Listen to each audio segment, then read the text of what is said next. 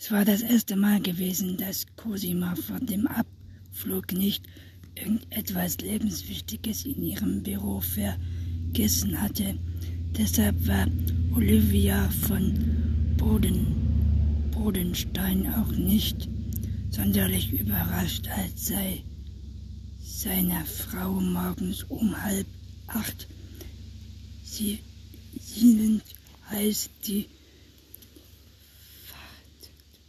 Fahrpapiere für den Kameraausrüstung einfiel, einfiel, die noch im Tresor. Tresor in den Räumen ihrer Farm lagen, das bereits vorbereitet aus, ausgiebig Anschein, Anschein aus abschiedsflüchtig wurde gestrichen und der Abschied von Tochter und Hund fand zwischen Tür und Angel statt.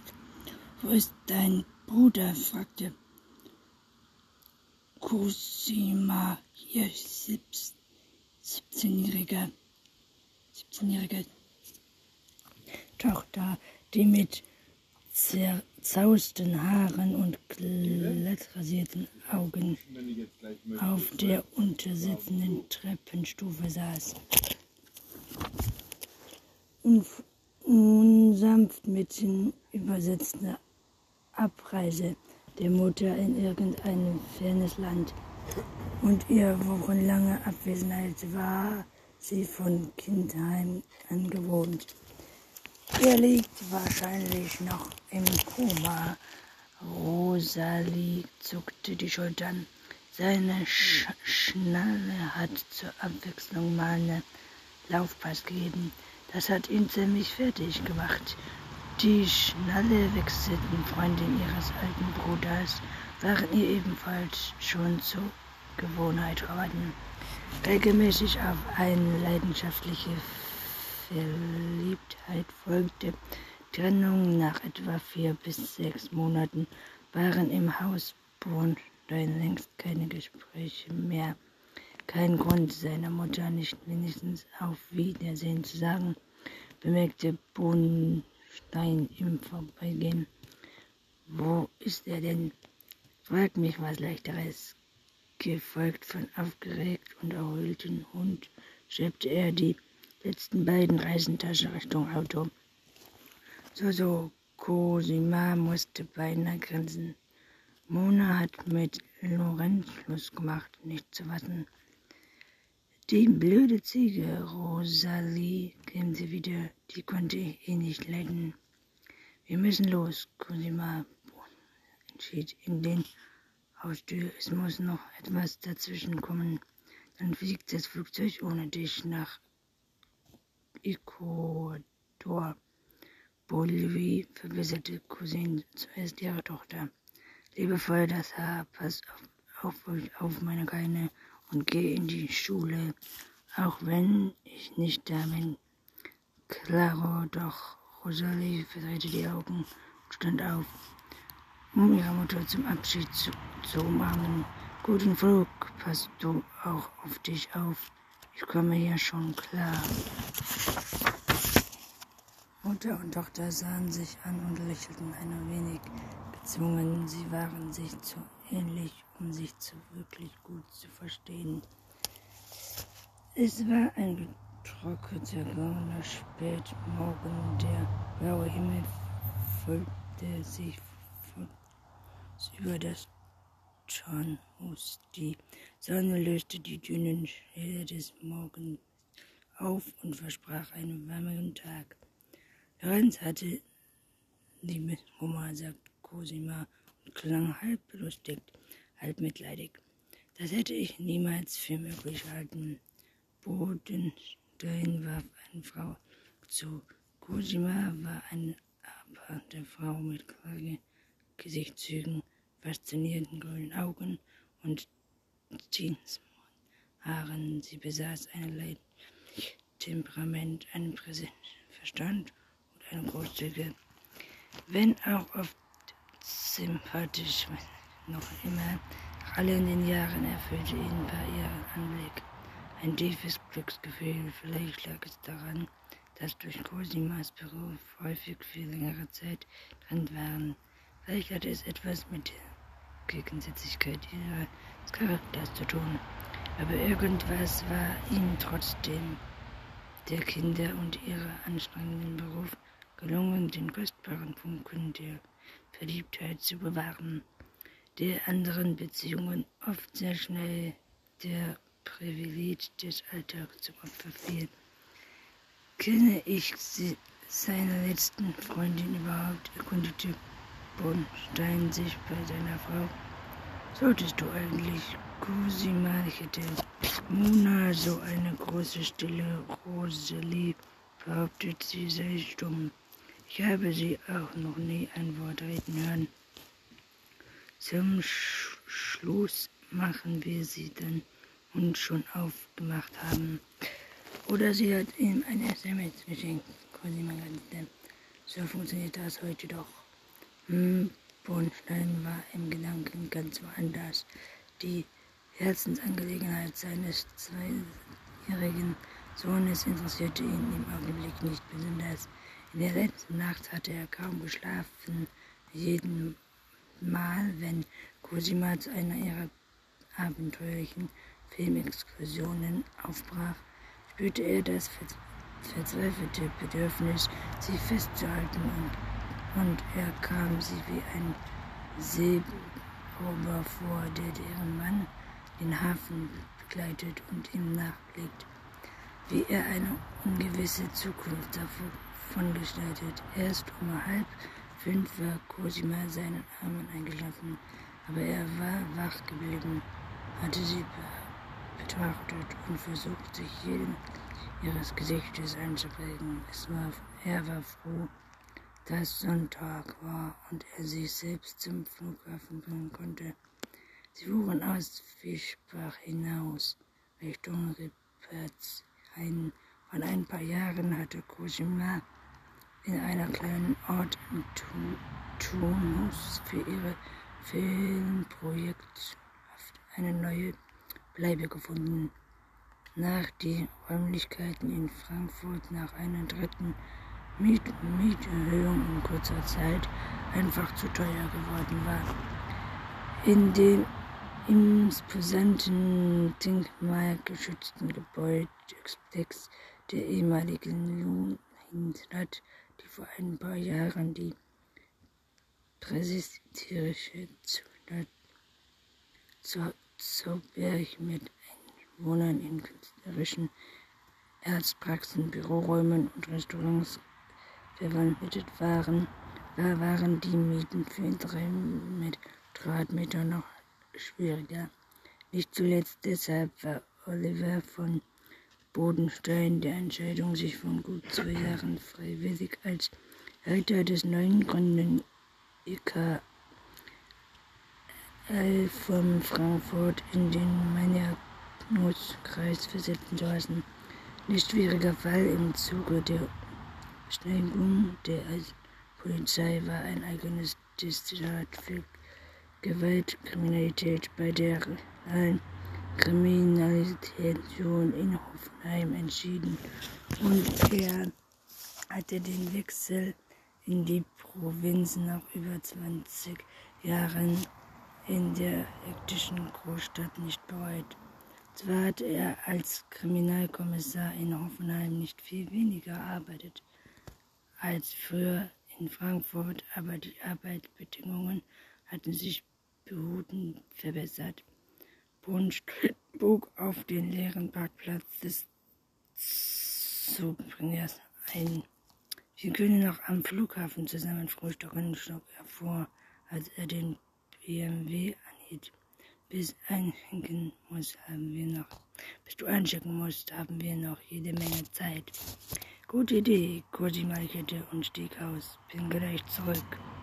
Bornstein stieg auch aus, lehnte sich an die Kotflügel seines Autos, genoss für einen Moment die sensationelle Aussicht über das Rhein-Main-Gebiet. In diesem Moment summte sein Handy. Guten Morgen, Chef, klingt die Stimme seiner neuen Kollegin Pia Luise Kirchhoff aus seinem Ohr. tut mir leid, dass ich so früh störe. Kein Problem, erwidert er. Ich bin schon auf den Beinen. Das ist gut. Wir kriegen nämlich Arbeit, sagte Pia Kirchhoff. Ein Winzer aus Hochheim hat heute Morgen die Leiche eines Mannes in seinem Weinberg gefunden. Ich bin schon dort. Es handelt sich um Selbstmord. Ah, wozu brauchen Sie mich denn? fragte Bonen. Bei einem Toten handelt es sich um jemanden, den Sie kennen. Birke versteckte die Stimme, nämlich um Oberst Steinwald Jochen Henbach. Wie bitte? Bornstein richtete sich auf und spürte, wie er ein Gänsehaut bekam. Sind Sie sich sicher? Dr. Johann Henbach war der wohlbekannteste Verbrecher der Frankfurter Stadtwaldschaft, geführt als unbezeichnet und um freien Helden mit achterlichen politischen. Es war ein Geheimnis, dass er im Fall eines der CDU bei den Bundeswahlen im September und dann mit dem Verbundumzug dessen zeigt Interesse just, just nach Berlin des nachfolgt. Sollte Bornstein war fassungslos. Ja, das bin ich, sagte Kirchhoff. Er hat sich mit einem Jagdgewehr in den Mund geschossen. Bornstein sah Cosima, die mit schnellen Schritten über den Parkplatz auf ihn zukam. Ich bin in einer halben Stunde da, sagte er zu seiner neuen Kollegin. Wo finde ich Sie? Was gibt's? erkundigte sich Cosima, als er das Gespräch beendet hatte, blickte ihren Mann neugierig an. Ist was passiert? Allerdings, Bornstein öffnete Beifahrertür. Obstwald Herdbach hat sich erschossen.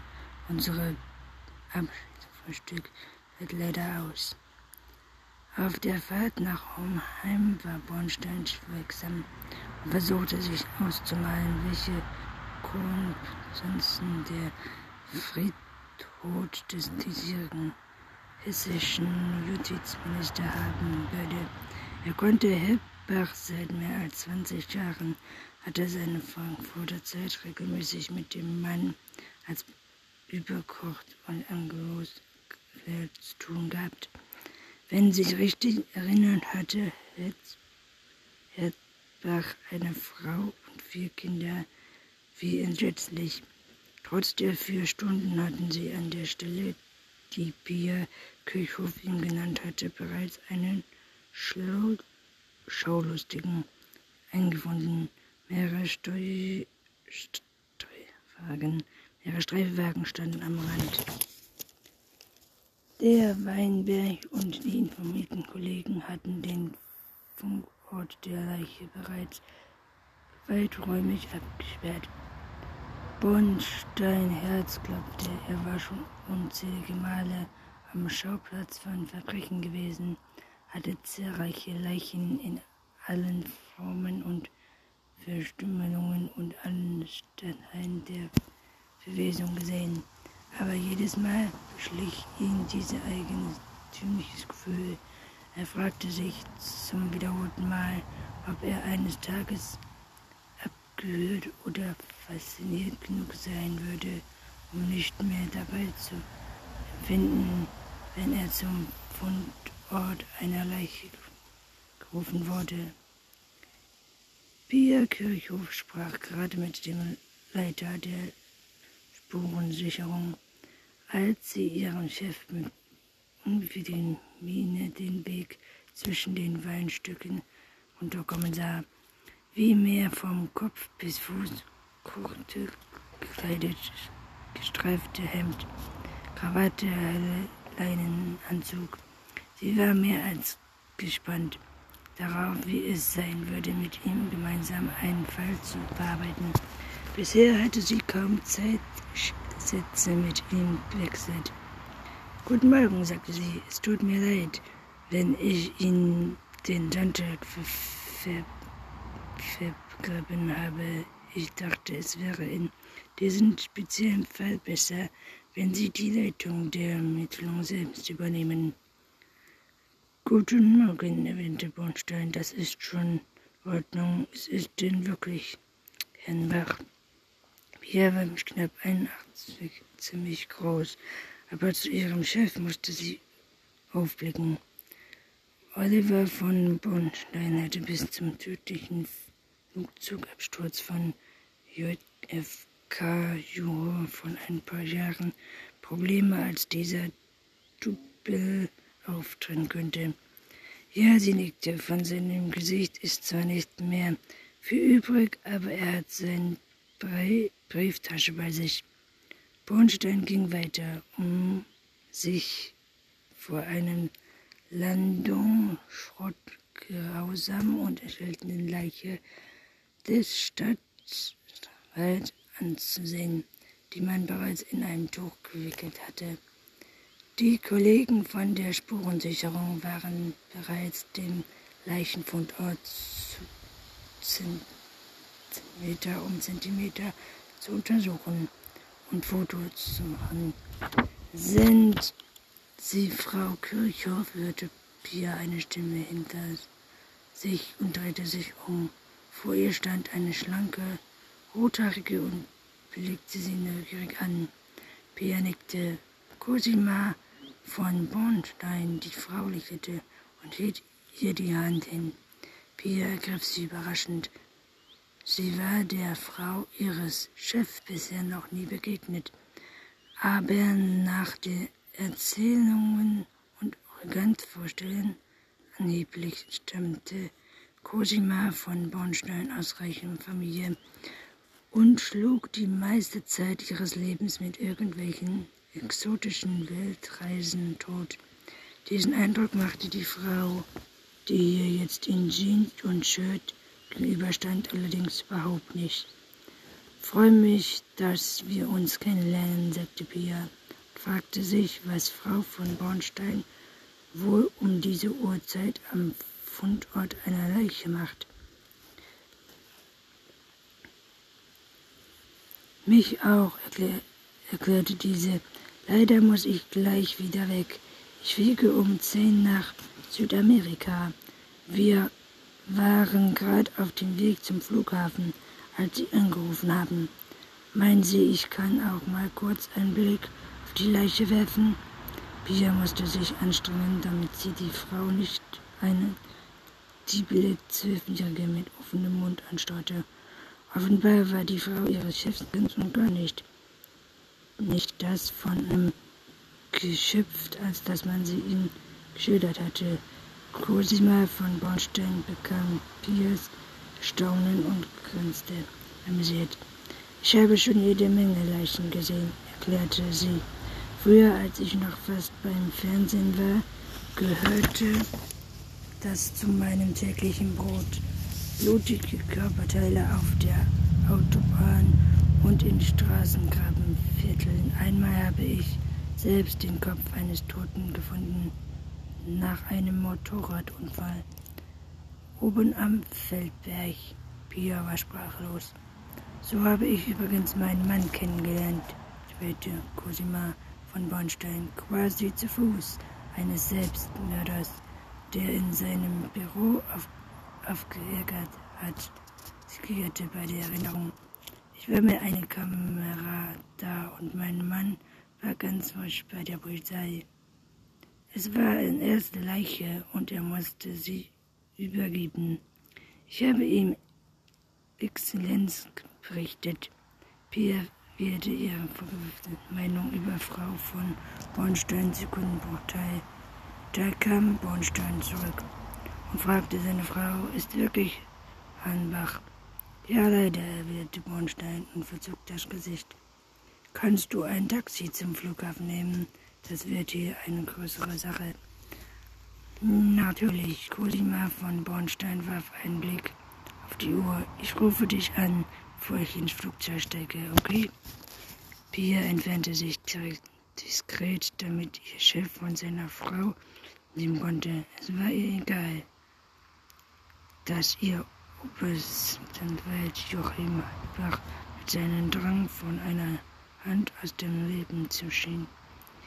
Des Sonntags ruiniert hatte das kurze Gespräch mit Cosima von Bornstein wog auf. Ihr bis jetzt unbarwirklicher Chef war also auch nur ein Mensch, der sich bei Anblick seiner ersten Leiche übergeben hatte. Diese Schwäche machte ihn in Piers Augen plötzlich sympathisch. Die Witwe vom Oberwald Joachim Einbach war nicht in der Lage, mit Bornstein und Pia zu sprechen.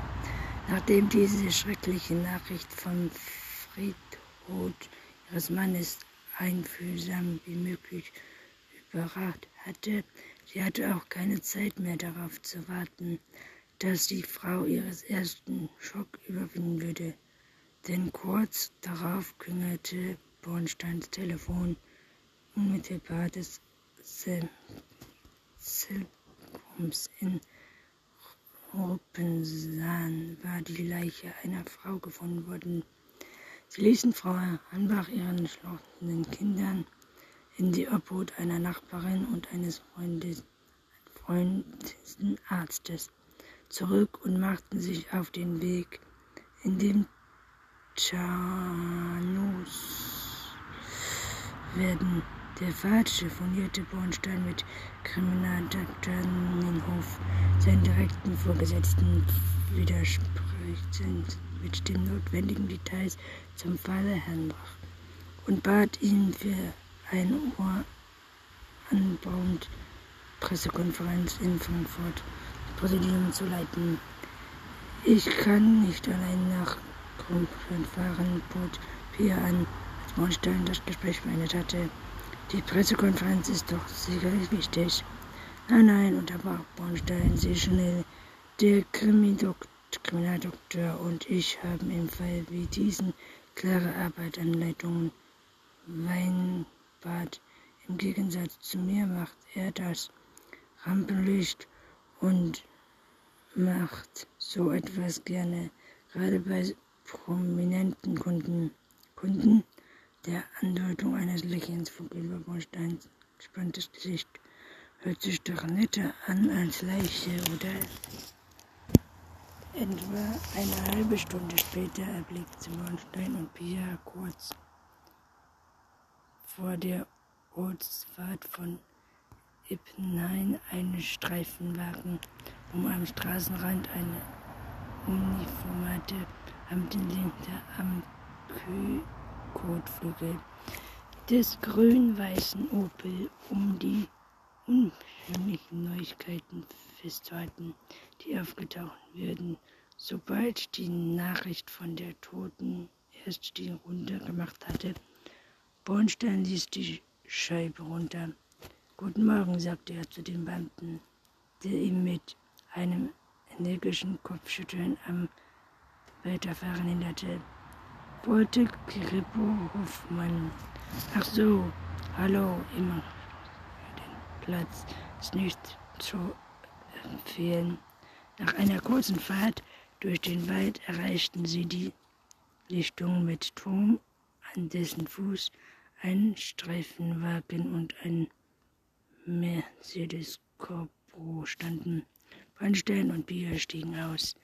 Ach, der Herr Hauptkommissar begrüßte seinen, der uniformierte, einer große Mann mit mischigem Schaumkinn und Kannbart im Gesicht. Sie hätten sich den Morgenausflug sparen können. Das war ein Selbstmord.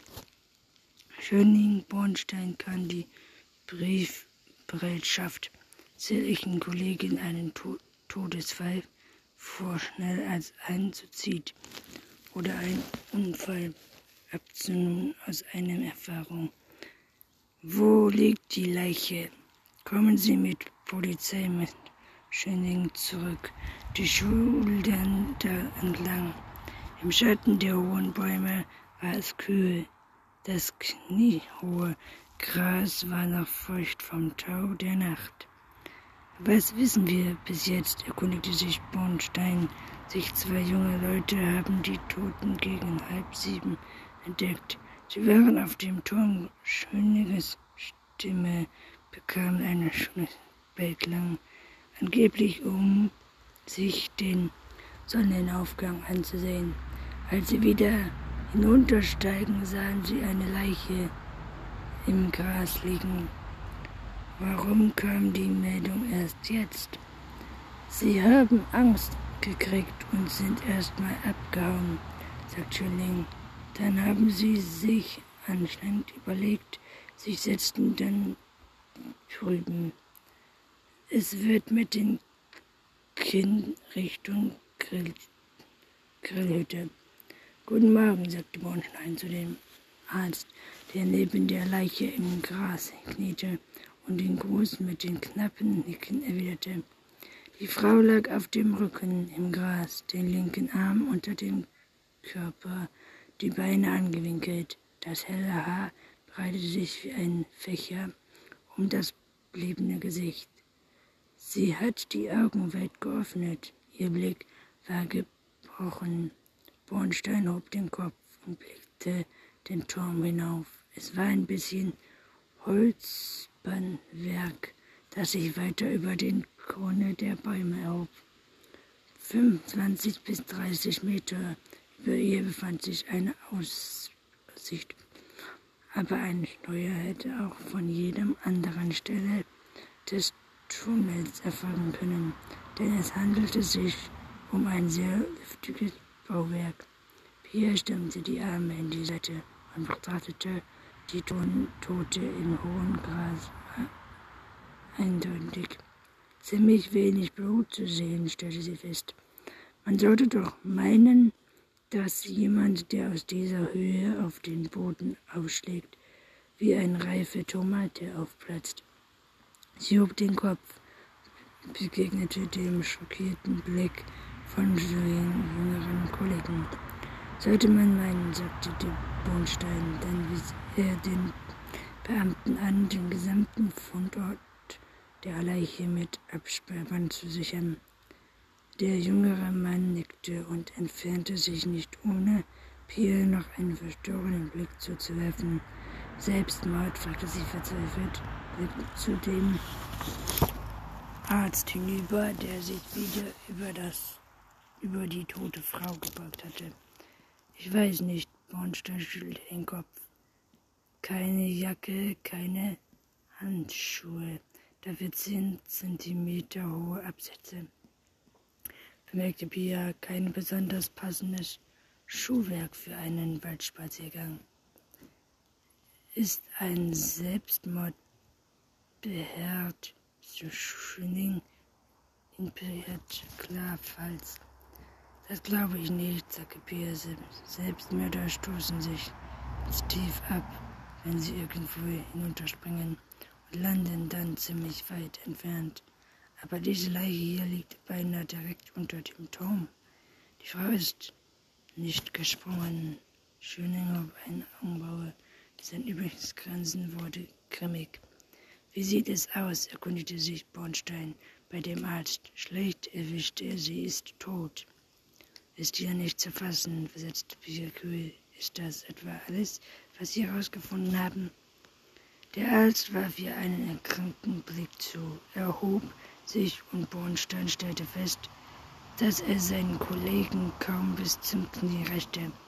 Ob er mit seinen unpassenden, witzigen Bemerkungen seine dringenden Körpergröße zu kompensieren versuchte.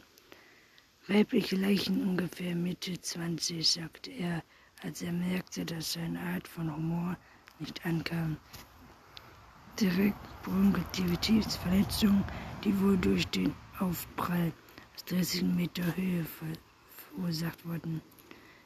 Rigor musste ausgeprägt. Das bedeutet, die Frau sei mindestens zehn Stunden tot ist, denn man sagt, dass Leichenflecken und Barbarapia ihr auf eine rechte medizinische Exkurs konnte sie verzichten noch gut. Weg. Weg. Weg. Wegdrücken. Der Medi Mediziner war jetzt angesteuert. Sie ist nicht länger als vier, 24 Stunden tot. Ich setze sie jetzt. Ich schätze, sie ist gestern Abend zwischen 20 und 23 Uhr verstorben. Ziemlich wenig Blut zu sehen, bemerkte Pia. Wahrscheinlich ist es, wahrscheinlich ist sie innerlich verblutet. Er kämpfte seine Lektion, Lektion zwischen ein Stoß aus dieser Höhe überlebt niemand. Können Sie Hinweise auf Fremdeinwirkung finden? mischte sich Brunstein ein. Nein, der Arzt schüttelt den Kopf. Sieht wie ein Sturz aus.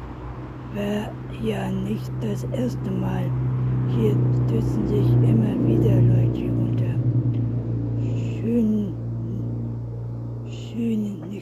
Selbst, selbstgefällig. Alkohol, Drogen.